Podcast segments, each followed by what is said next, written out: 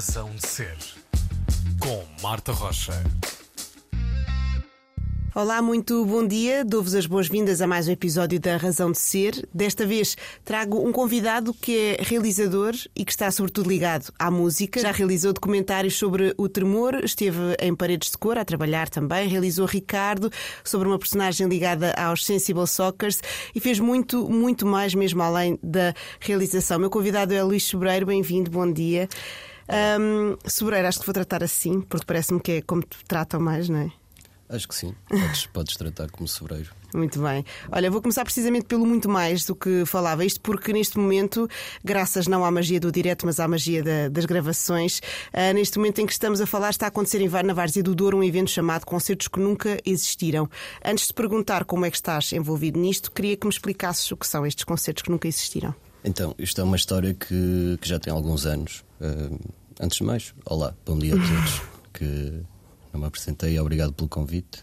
Um, então, os concertos que nunca existiram começaram uh, com um grupo de amigos há seis anos atrás, em 2018. Vamos para a sexta edição este ano, e no fundo uh, aquilo nasce de uma vontade de nós um, querermos fazer alguma coisa na nossa terra. Estávamos a sentir uh, na altura que um, não existia nada, Marca Naveses não tem propriamente muita programação cultural. E na altura, uh, para resumir, acho que nasce tudo um aborrecimento. As pessoas voltavam e não existia nada, nem oferta cultural alternativa. E, e, nasce basicamente a energia de um grupo de amigos que começamos a fazer aquilo até hoje, de forma voluntária. Uh, para trazer pessoas à nossa terra, mas também para voltar a trazer as pessoas que, eram, que são do Marco e que saíam e que normalmente já não voltavam. E essa foi a grande vontade. Agora o nome, isto antes, dois ou três anos antes, a gente já queria fazer o, o evento. Eu, eu trabalhava em festivais, filmava festivais e hum, inspirado por algumas das experiências que ia tendo, como Paredes de Cor, as Music Sessions, o o tremor, achava sempre que o sítio onde há os concertos que nunca existiram podíamos fazer coisas ali do género. Então comecei a falar com o meu irmão e um, um grupo de amigos que podíamos fazer ali alguma coisa. E, e, tentamos fazer duas vezes, só que houve um ano que houve um incêndio, em 2016.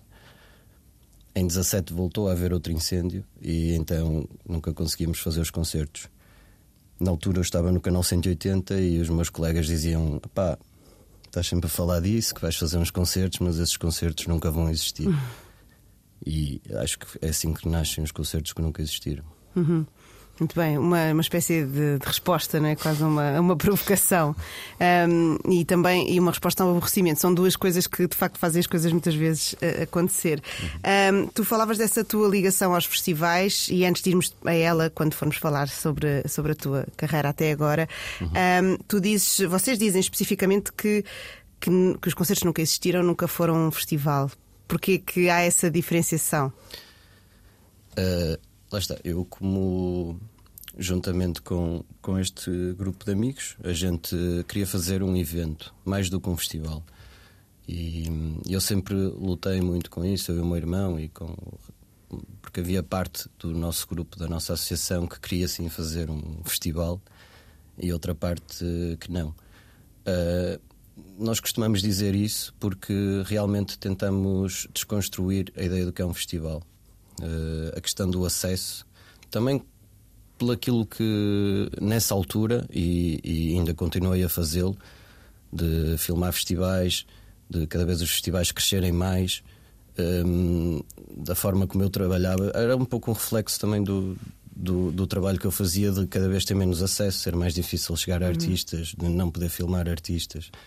Um, a gente queria ir contra a corrente isso e, e, então criar mais uma, uma experiência, porque não só as pessoas virem até Várzea do Douro ver concertos, uh, mas também envolverem-se com a, com a comunidade, uh, daí termos a parte das caminhadas, provarem comida dali e em que sentar à mesma mesa, por exemplo, artistas, público, é sempre uma coisa que tentamos fazer.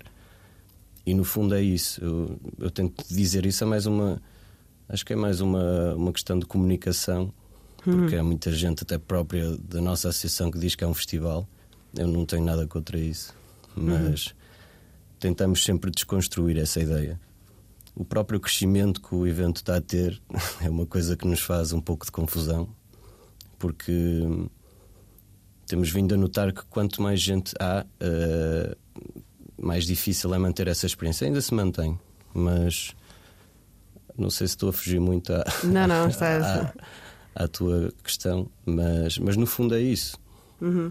Ah, esse, esse, é um desafio que muitos festivais também enfrentam essa ideia de tu queres fazer uma coisa uh, num sítio para divulgar aquele local e para explorar também e para, para envolver as pessoas da comunidade e depois acaba por crescer uh, e começa a fugir um bocadinho das mãos de quem, de quem organiza. O facto de vocês limitarem também a uh, 100 pessoas, creio que é a lotação uhum. do, dos concertos nunca existiram. 120. 120 pessoas. É também, é também para isso, para, para conseguirem ter esse controle, uh, controle no que, no, que, no, que, no que são os concertos, no que é este evento. Sim, e, e também para deixar uma margem para as pessoas de, da localidade poderem, poderem também usufruir, porque isto envolve já bastante gente. Por exemplo, nós montamos isto, e é outra das questões. No evento começou a crescer, começou a ter outras necessidades. Na primeira edição, eh, nós não, não tínhamos um, um valor para a inscrição, e na uhum. segunda também não. Mas de repente começamos a ver que queríamos crescer um bocadinho mais, mas que hum, não era possível sem a ajuda das pessoas. E várias vezes questionamos: será que faz sentido continuar? Ou... Mas a, o feedback era sempre tão positivo, as pessoas começam a voltar cada vez mais. E essa limitação vem mesmo por aí, que é achamos que mais ou menos esse número de pessoas uh, é o ideal para poderes ter, se calhar, vezes um concerto com espaço, danças, estás sentada. Um, estás a comer ao mesmo tempo, podes ir de repente, vais dar uma caminhada à floresta ao lado. Um, e é mesmo tipo tentar não, não ter essa, essa, essa segurança, essa, essas barreiras que com mais pessoas já, já, já é importante ter. Uhum. Nós temos estado aqui a falar um bocadinho vagamente do que são os concertos nunca existiram. Os concertos nunca existiram acontecem na Várzea do Douro um, e falavas da ligação das ideias que tu tiveste com em festivais que, participaste, uh, que transportam quase os palcos para sítios onde não estamos habituados a ver palcos, não é? Também há vários palcos nos concertos que nunca existiram uhum. e que estão aliados a caminhadas e a uma exploração também do próprio local. Sim, sim. Isso é quase uma premissa que temos. Uh, nós começamos sempre a arquitetura, como eu gosto de lhe chamar, do evento, e que muitas vezes o pessoal goza comigo, mas começamos sempre por por tentar conseguir condições para fazer num sítio, mas à medida que as ideias vão avançando e que vamos tendo reuniões, um, começamos sempre a pensar sítios e o caminhar em grupo, uh, quando nos podemos juntar, é sempre daí que surgem essas ideias e da abertura até de outros sítios para receberem o, os concertos. Este ano, por exemplo, vamos vai haver um concerto na praia em que uma das pessoas que nos dá as bebidas do bar fiadas há 5 anos, ou melhor, sim, esta sexta edição há 5 anos, está há 3 anos a dizer era mesmo fixe um concerto aqui. As pessoas já querem receber o evento porque de repente vem uma, um grupo de 100, 120 pessoas, mais a produção e uh, os outros artistas, 150, 160 pessoas. E as pessoas começam a ter interesse e curiosidade e a dizerem: Não, era mesmo fixe haver um concerto ali. E também é uma oportunidade das pessoas não virem só aquele espaço que já é especial por si, é uma quinta sobre o Douro. O Douro está sempre presente na paisagem. Das pessoas que vêm de fora também conhecerem o sítio. E, e é curioso que eu diria 80% das pessoas também da localidade dizem: nunca tinha estado aqui. Hum. Isso é interessante, é um pouco trabalhar sobre trabalhar a experiência nessa descoberta, até para nós, tipo um, lembro-me quando a Etche uh, tocou uh, nesse espaço, estava toda a gente surpreendida porque uh, aquilo era ao lado de um areio industrial, mas num bosque, e as pessoas só conheciam um areio industrial. Isso é um bom exemplo que de repente chegaram ali e, e era, era, e foi especial o momento. Claro que depois temos outros problemas que é onde, onde há luz, uhum. os geradores, uh, toda uma logística, mas isso é super importante. E parte dessas experiências a gente não comunica, o que é interessante também. Uhum. Ou seja, é tudo uma. São momentos especiais e também quase surpreendentes, mesmo que as pessoas já, já tenham ido a outras edições. Sim, sim. No ano passado, lembro que a meio da caminhada, uh, a nossa produção levou o grupo até uma, uma pista abandonada de avionetes que a, a nossa aldeia tem. Um, e estava um carro estacionado. E as pessoas começaram a questionar-se o que é que se passa aqui. E de repente saíram dois artistas, a Ana da Catalunha e o Chico, Francisco Antão do Porto, e abriram uhum. a mala e tocaram através de um sistema de som de um carro tuning. Ou seja, acho que é importante. Não sei se está ligado ao nome, mas acho que está mais ligado à vontade uhum. de fazer isso. Um pouco porque se compras, por exemplo, vais a um festival Há festivais que surpreendem bastante, principalmente os microfestivais, e o Tremor é um excelente exemplo, é uma das grandes inspirações para este evento, por exemplo. Mas que tu parece que chegas a, a, a um evento normal, um macrofestival, o que seja, e é, é, outro tipo de experiência. Compras um bilhete e já sabes o que. ou tens uma expectativa para ver algo. Aqui também, e trabalhar sobre essa. sobre essa. sobre esse mistério Acho que é interessante.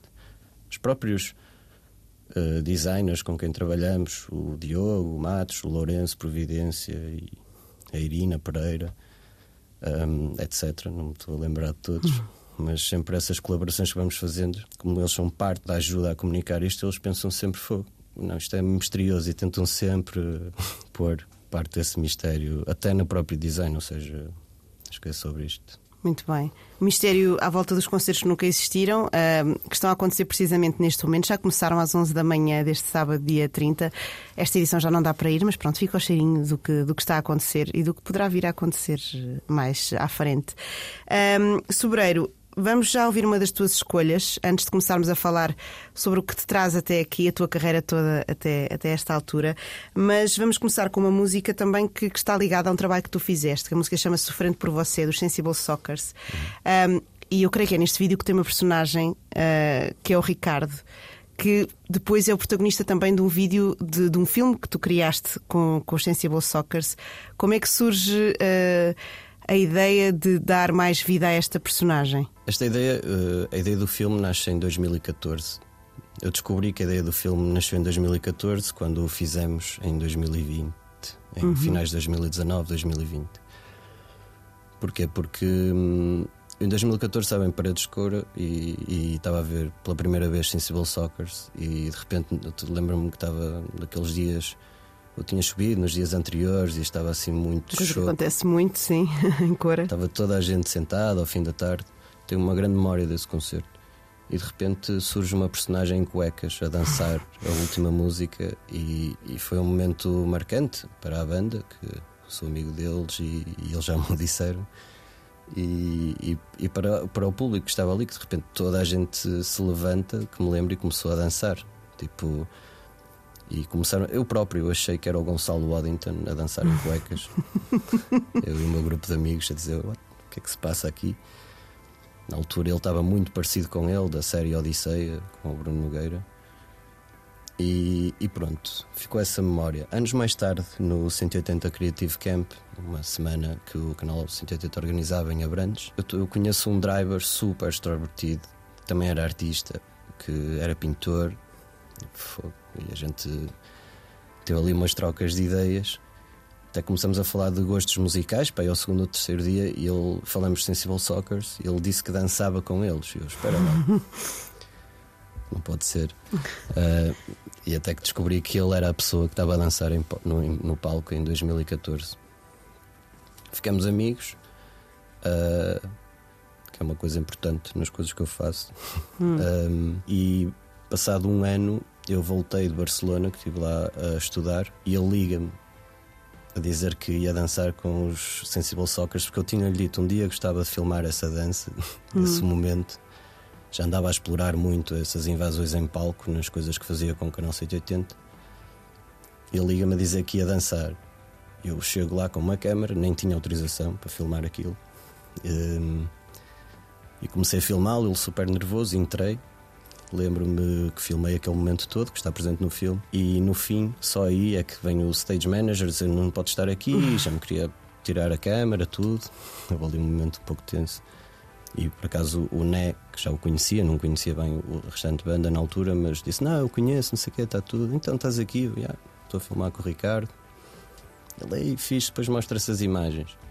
E quando vi o plano, foi aí que veio, na verdade, a ideia toda. Uhum. Ao, ao, conhecer o Ricardo já há alguns anos, há as ideias que ele sempre transborda para qualquer pessoa que fala com ele. Criámos uma ficção e lembro-me perfeitamente de ir com o João Marques, um, que me ajudou a escrever parte do guião. A Vila do Conde, ter com o Alfredo e com o Né, imaginarmos mil e uma coisas. Eles foram logo sim, bora fazer isso. E o Ricardo também participou. No, no fundo, fizemos o filme assim, mas recapitulando, é que eu alongo-me sempre bastante nas minhas respostas. O filme nasce de uma memória de 2014, feita em 2020. É uma ficção, mas com toda a realidade por trás. Muito bem, está para ver no, no Filmin, bem como outros uh, filmes teus. Podem passar por lá para ver este Ricardo. Uh, enquanto isso, vamos ouvir Sofrendo por Você, dos Sensible Soccers, escolha do meu convidado de hoje, que é o realizador Luís Sobreiro, aqui na Razão de Ser. Sofrendo por Você, dos Sensible Soccers, música escolhida pelo Luís Sobreiro, que é o meu convidado de hoje na Razão de Ser. Passando então agora para, para a tua profissão de realizador, uh, é uma, estás muito ligado, como já percebemos uh, por, por esta conversa até agora, estás muito ligado à música na tua profissão. O que é que surge primeiro na tua vida? Um, acho que sempre estive ligado um pouco. Eu, mesmo quando comecei a estudar cinema, um, já começava aí a filmar bastantes concertos. Até acho que comecei a filmar videoclipes de hip hop no Porto.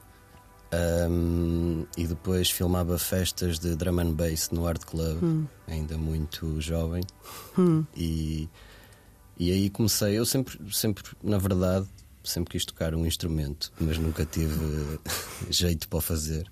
E então acho que o interesse nasce aí. Eu gosto muito de, das coreografias de, dos músicos, gosto de filmar diferentes estilos de música. Isso também para a coreografia de câmara, que é uma coisa que eu não, ainda não me consegui desprender como realizador, só em alguns pontos.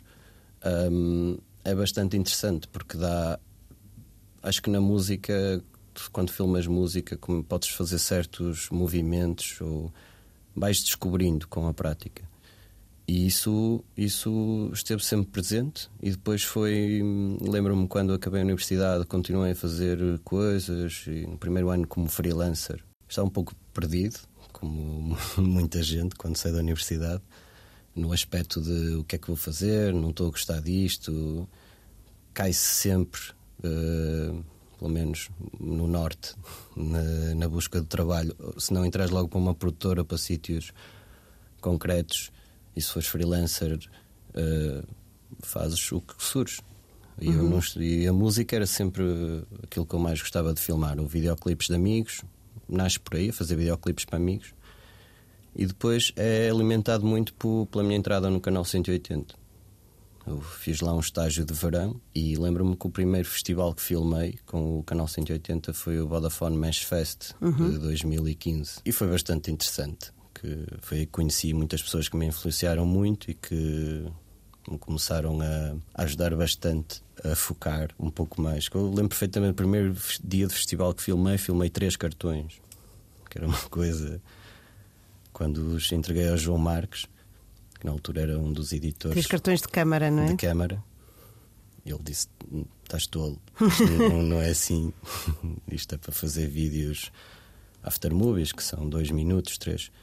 Mas aí, aí começou tudo, porque eu tinha mesmo uma, uma vontade. Uh, e o canal, o canal 180, como filmava e continua a fazer um trabalho sempre com bastantes festivais, era mesmo aquilo que alimentava-me bastante e, e, acho que foi uma grande escola.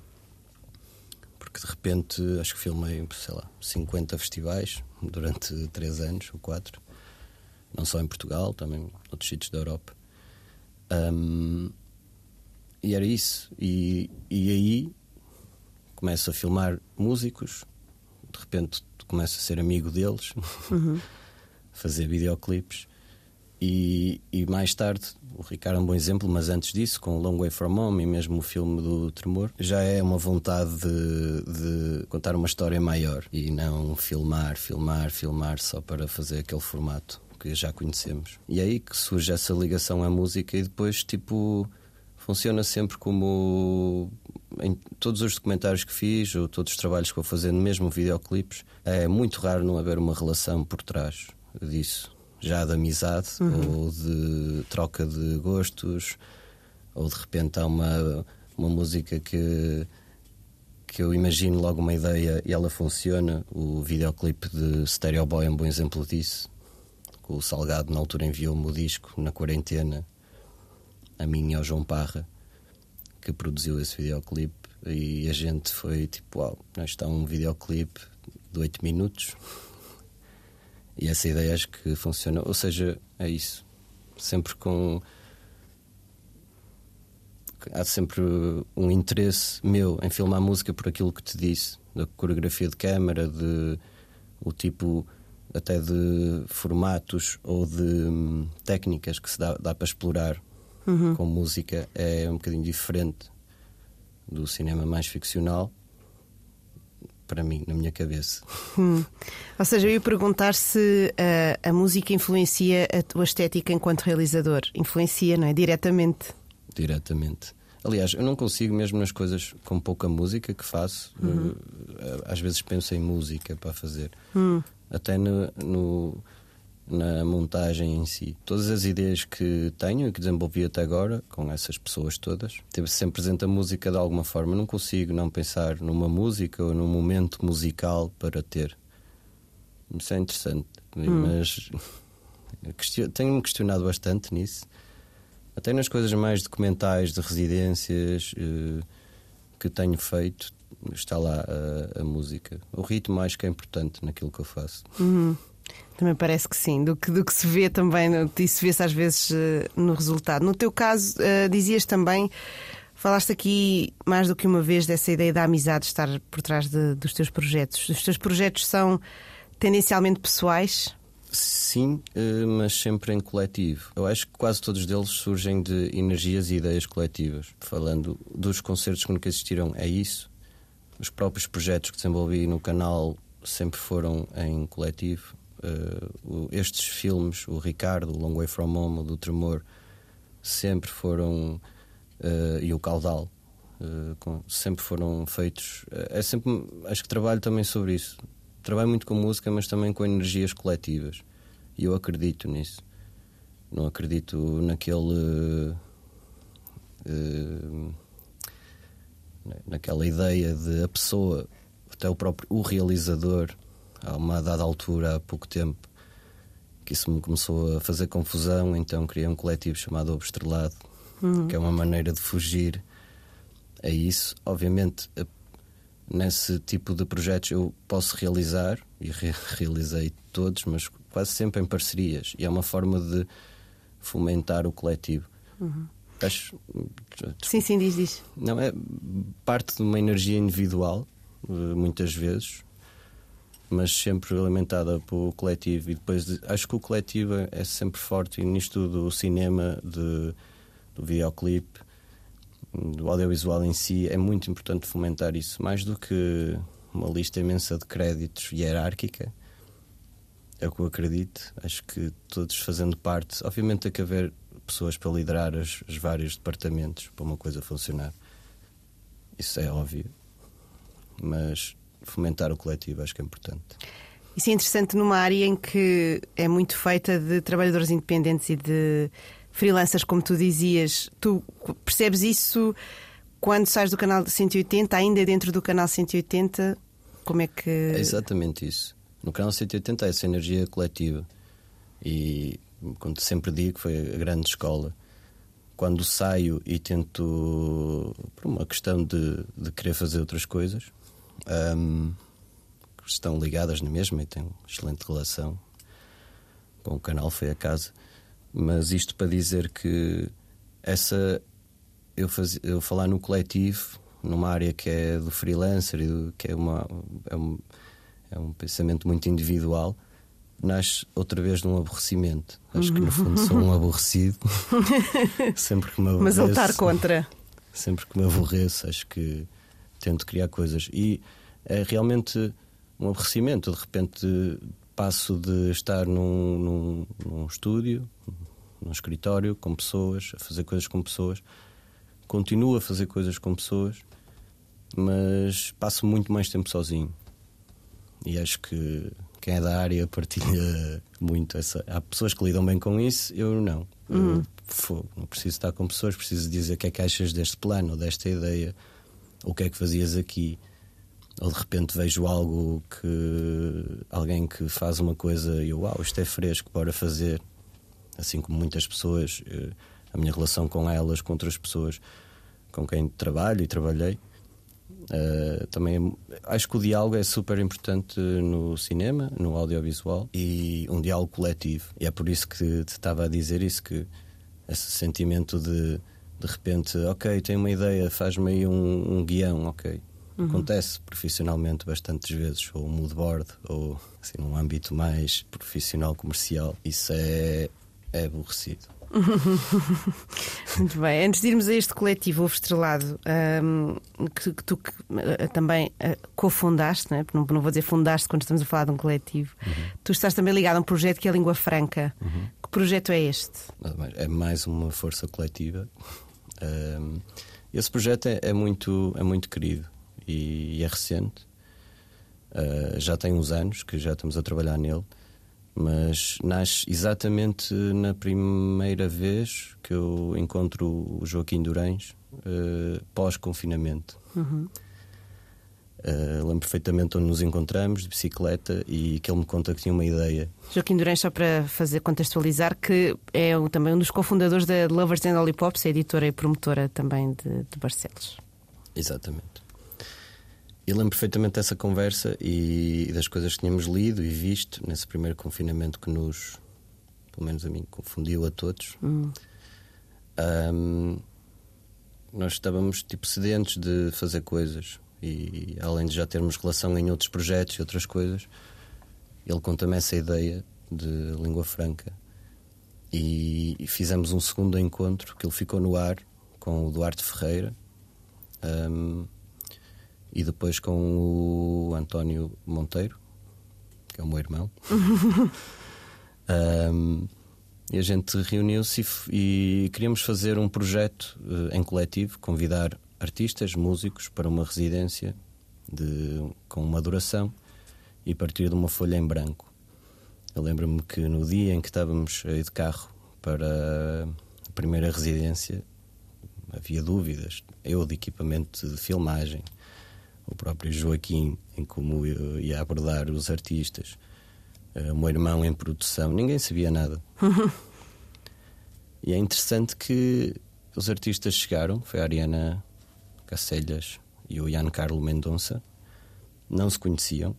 A premissa também era essa, os artistas convidados não se conhecerem, e no fundo, nesse tempo, um, cada um dar de si uh, nos vários. Uh, nos vários departamentos, entre aspas, uh, e criar uma língua franca, criar algo. Lembro nessa primeira residência surgiu um disco em dois dias. Podem ver no documentário. Hum. Um, de uma forma super automática. É um disco de improviso que surgiu de uma energia deles e do espaço em si. A envolvência também é importante.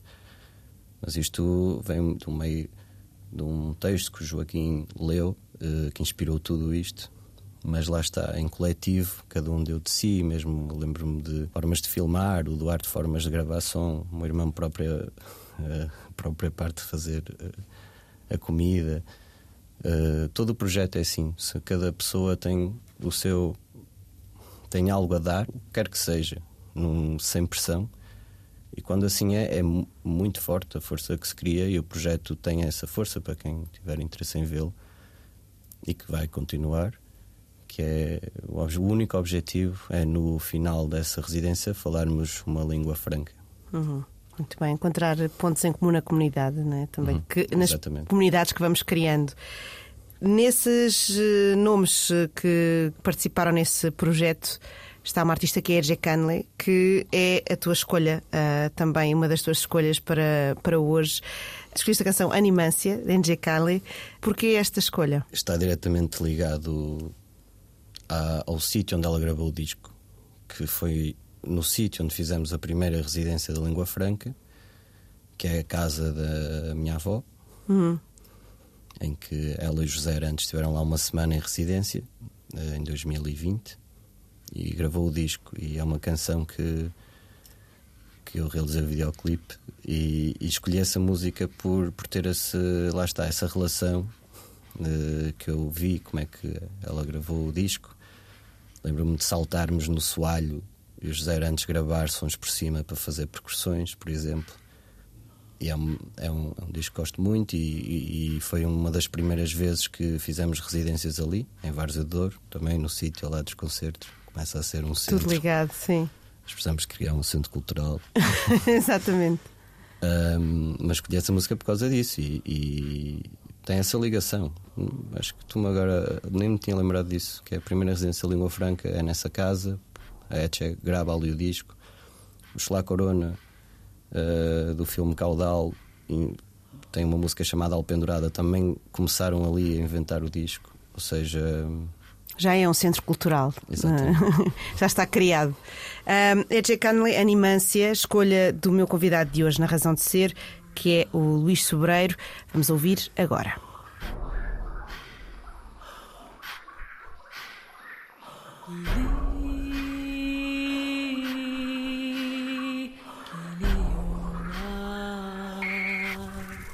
Animância de Etche Canle, uma escolha do meu convidado de hoje, Luís Sobreiro, uma escolha ligada a um dos projetos em que está envolvido, o projeto Língua Franca, que podem encontrar online eh, pelas redes sociais, no Instagram e também há, um site onde tem tudo estruturado.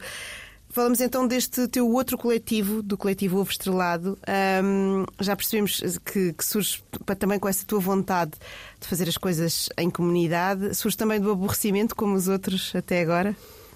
Sim, surge de um aborrecimento de trabalhar sozinho, hum. uh, que me dei conta quando, quando me torno freelancer, depois do, do canal 180, começo a, a sentir que passava muito tempo sozinho, como tinha dito. E no, o, o é um coletivo, mas eu, eu costumo chamar-lhe o coletivo camaleónico. Hum. E eu digo que sou cofundador porque está sempre a mudar.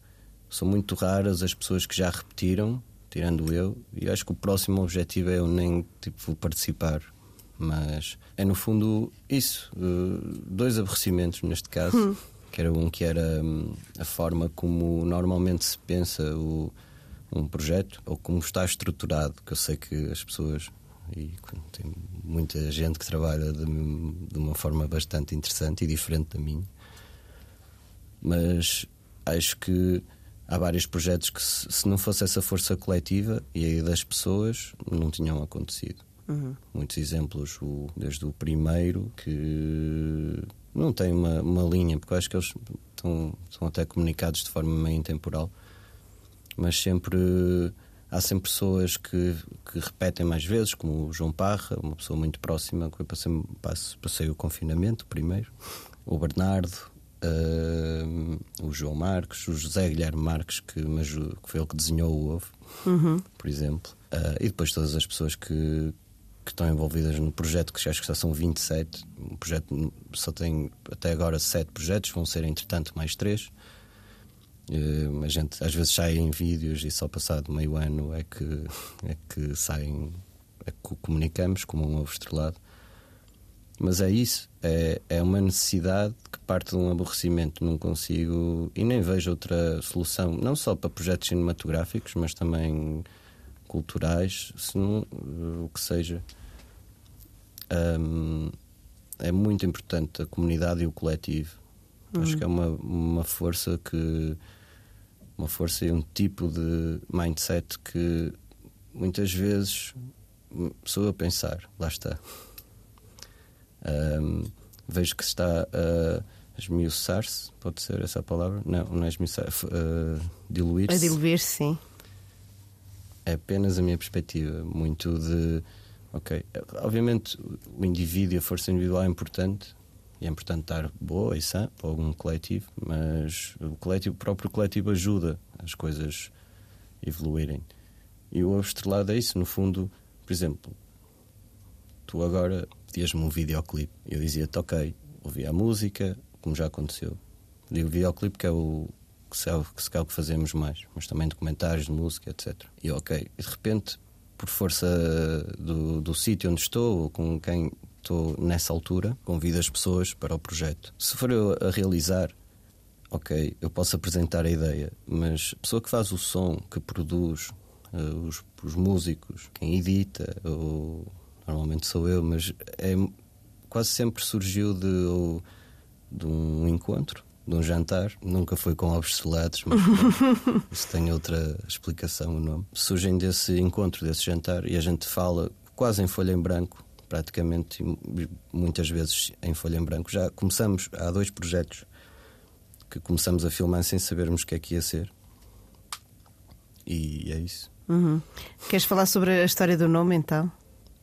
Do nome ovo estrelado? A história do nome, essa é bastante pessoal, mas eu vou contar Tu é que sabes.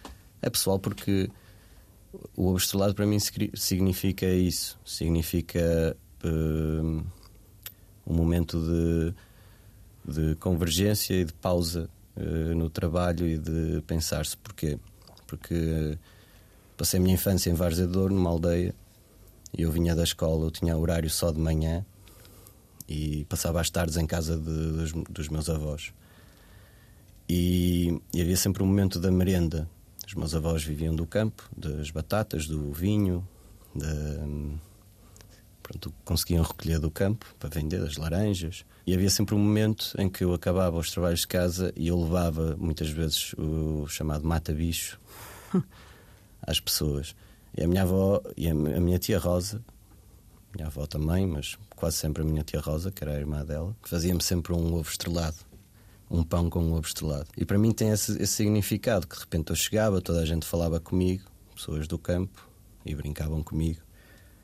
E toda a gente parava e falava de outras coisas. Uh, havia pessoas que cantavam, uh, lá está a música presente outra vez. E, e então, quando penso em formar um coletivo camaleónico, quando estava a pensar no novo, sempre pensei no ovo estrelado, hum. uh, como com esse significado. E conta toda a gente que faz projetos. É interessante porque tu dás ao nome de um projeto de trabalho o nome de um, de um momento de pausa, não é? De, de, de felicidade, de calma. Está, está, tudo misturado para ti? Tem que ser. Hum. Acho que sim. É, e não, acho que se nota nas coisas. Um momento de pausa interessante nos projetos que fiz é o no filme do Tremor. Que, hum. Eu tinha uma ideia para filmar esse documentário Fear and Loading em, em Ponta Delgada, não é? Fear and Loading and Party, and party em, em Las, Las Ponta Las Delgada. Ponta Delgada, exatamente. Que surge de uma conversa que eu ouvi do David Bruno à porta do Passos Manuel. que hum, ele tinha aparecido eh, no, no primeiro documentário que faço, o Long, Long Way From Home, com o João Marques, eh, em Paredes de Coura, uh, estreou no Passos Manuel, no Porto Pós-Doc. E o David Bruno foi. Ele, na altura, ainda acho que sim, ainda só tinha um disco de conjunto Corona, ou ainda não tinha o, o seu, a sua carreira a solo, estava a começar já. Ele estava a conversar com amigos. Uh, que um amigo, o, o Guilherme, perguntou-lhe qual tinha sido o festival mais fixe que eles tinham tocado, que eles estavam a tocar em todo lado. Ele disse que tinha sido o projeto mais fora da caixa era o Tremor, para eles foi o Delírio em Las Vegas. E, e o, ele, o David Bruno que explique porquê algum dia. Mas eu fiquei com isso na cabeça. E quando conheci o Márcio e o Joaquim, fui à Lovers com o Luís Fernandes, através do canal 180. Chegamos lá e propusemos fazer um documentário e eu propus logo o nome. Eles ficaram, ok, mas porquê? ok, está tudo. E chego ao Tremor e o Guilherme que foi comigo, nós íamos de férias, mas eu depois já estava naquela fase de já nem conseguia ter férias, queria tentar experimentar contar histórias maiores. E o Guilherme ficou com febre praticamente todos os dias. E a ideia que nós tínhamos de filmar grandes planos de sequência, gravar som com lapela das pessoas a conversar. Morreu porque eu de repente fiquei sozinho com o material todo durante uns dias. Ele depois recuperava, ficava pior. Então, tipo, eu lembro-me que filmei tudo. Tudo que havia para filmar com a mini DV, com a câmera. Ao contrário daquele conselho que te tinham dado para não usar os cartões todos da câmara de memória. Decidi voltar ao passado e filmar tudo. Trouxe 500 ou 600 gigas de material. Um, e, e no fim, eu lembro-me de acabar o, o último dia do evento e ficamos lá mais três dias porque íamos fazer outra coisa, eu e o Guilherme. E eu e agora para montar isto. E comandei toda a semana com o Diogo Lima e com o, o André Mendes. Diogo Lima, que chama- também já foi convidado aqui da, da Razão de Ser, Exatamente. também realizador. Aproveito para mandar um grande abraço de saudades. Ahm, eu lembro-me que tipo falava com ele, ele, mas que, como é que vais fazer agora e não sei o quê. E o plano que guia todo esse documentário é uma gravação que fizemos já depois do festival, que, tá- que aparece até a mão do Guilherme a gravar o som, em que eu fiz-lhe uma pergunta a dizer diz-me o que é que sentes. E no fundo foi ele que, que deu a narrativa para esse documentário, eu digo-lhe sempre isso. Porque ele falou o que sentia, acho que foi a melhor pessoa para fazer, devido à sua relação com o evento e, e à sua terra natal. E, e é isso, um momento de pausa que origina. uh, que origina, que dá uma solução a um trabalho que possivelmente tinha sido tinha ficado perdido ou tinha sido mais uma reportagem visual Muito bem. Sobreiro, olhando para, para a tua carreira, que, da qual eu acho que nem falámos toda, já estamos a chegar ao, ao fim da nossa. quase ao fim da nossa, da nossa conversa. Sendo uma pessoa que faz eh, tanta coisa que está em tanto, em tanto lado, eh, consegues olhar para o futuro e ter traçar objetivos ou não? sim há algumas ideias que já estão em andamento Hum. eh, que estarão para breve e também devido aos sítios onde vou estando passei os últimos meses praticamente o ano todo em Barcelona e hum, que é uma cidade que sempre tive relação já tinha estado lá e vivido lá voltei sempre faço este ping-pong Portugal-Barcelona e acho que no, no futuro vão começar a sair coisas dessa, dessa minha estadia lá. Acho que não vão. E outras coisas que também que já andaram aqui. Assim como outras vontades que há aí mais personagens que eu gostava muito de contar ou de registar essa história e que andamos ainda em mesas de negociações. Temos que fazer mais jantares, acho eu.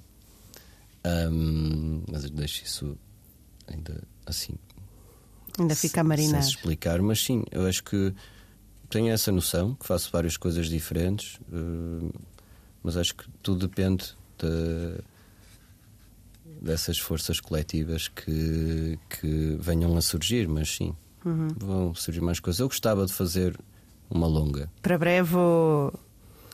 gostava de fazer uma longa bem, porque.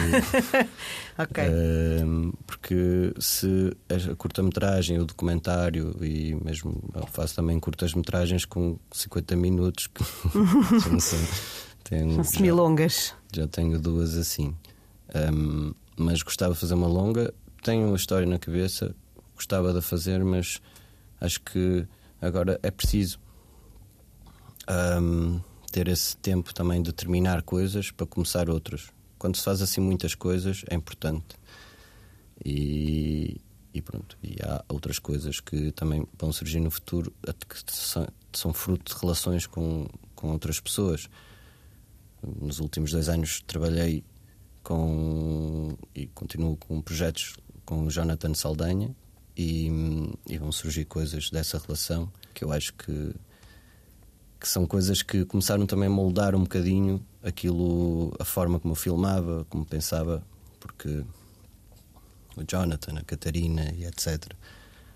São pessoas que, de- que me dão coisas que até então nunca tinha sentido.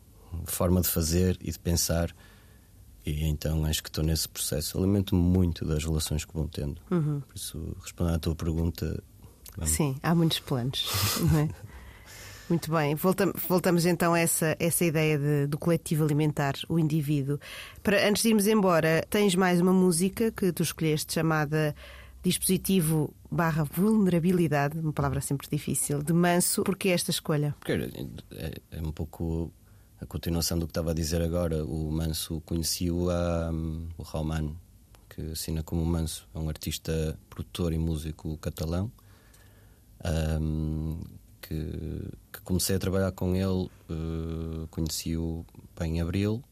Em maio tivemos vários encontros, tomar chá, e foi uma conexão muito direta de ideias e de com ele senti uma ligação muito rápida em que me convidou um, a fazer um projeto com ele um, um, quase no background do concerto que ele fez no Sonar deste ano em Barcelona em que preparou um concerto um, com toda uma imagem feita em, com inteligência artificial e foi como o projeto que estou a fazer com ele é um pouco é documental, mas de um pouco desse background desse concerto e, e, é um artista que e uma pessoa que, que tem exatamente estes pontos que falamos nesta última meia hora, uma hora, não sei.